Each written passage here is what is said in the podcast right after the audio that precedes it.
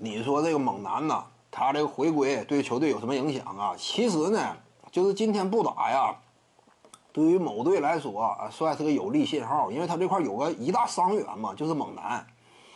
不打呢，哎，拖几天呢，那猛男可能说就回归了。对于这个雷霆队来讲呢，挺不利。但是呢，就是猛男啊，他也有一种什么样的严重属性呢？总结出四个字的话，对于某支球队而言，差不多是喜忧参半。回来之后到底行不行？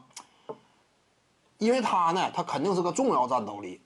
他只要在的话，他跟狐狸球手一替一换的阶段，撑起整个局面，并且是什么？猛男挺适合带一星四射。现在的某队基本上就是一星四射，场上很少有空间黑洞嘛，每个点位基本上都能投。这种队伍呢，如果说是猛男带的话。他跟胡子完全能够承接起这样一种一替一换的 A B 角角色，哎，每一个阶段呢，某支球队都能够展现火力，但是也有一定问题。就说什么胡子跟猛男，他俩说真是同时在场上的话，这会儿多少有一定的制约，因为胡子不可能说把球员尽可能交出去，只要说他持球在手，这会儿进攻端呢，他就会遇到问题，尤其面对雷霆这种啊。他就会遇到问题。雷霆呢，面对猛男和胡子，他俩同时在场的话，也许这会儿呢，他就有更多的阵容匹配的选择方案了。我内线不是说不能蹲着一个，因为什么？你外线这块猛男他没有投射威胁嘛。一场比赛我敢不敢让猛男大量投中距离呢？不是不行。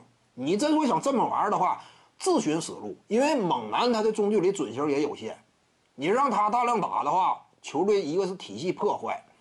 再有一点什么？这种效率级别不足以支撑赢球嘛？所以雷霆队呢，它可以进行有选择的调整，它的余地也会更大。就说什么猛男一旦回归的话，至于板凳席的火力延续，肯定是个良好信号。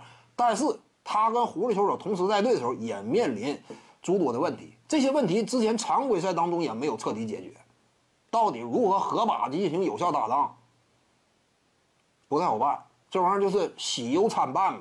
就是猛男回来的话，而且对于猛男个人来讲也是一旦输了，脸上也不好看了。当然，现在算是个好的回归时机，双方之间打平，而且之前两场某支球队双双落败，对不对？连败两场，这会儿回来就算说再败，不是我的锅，对不对？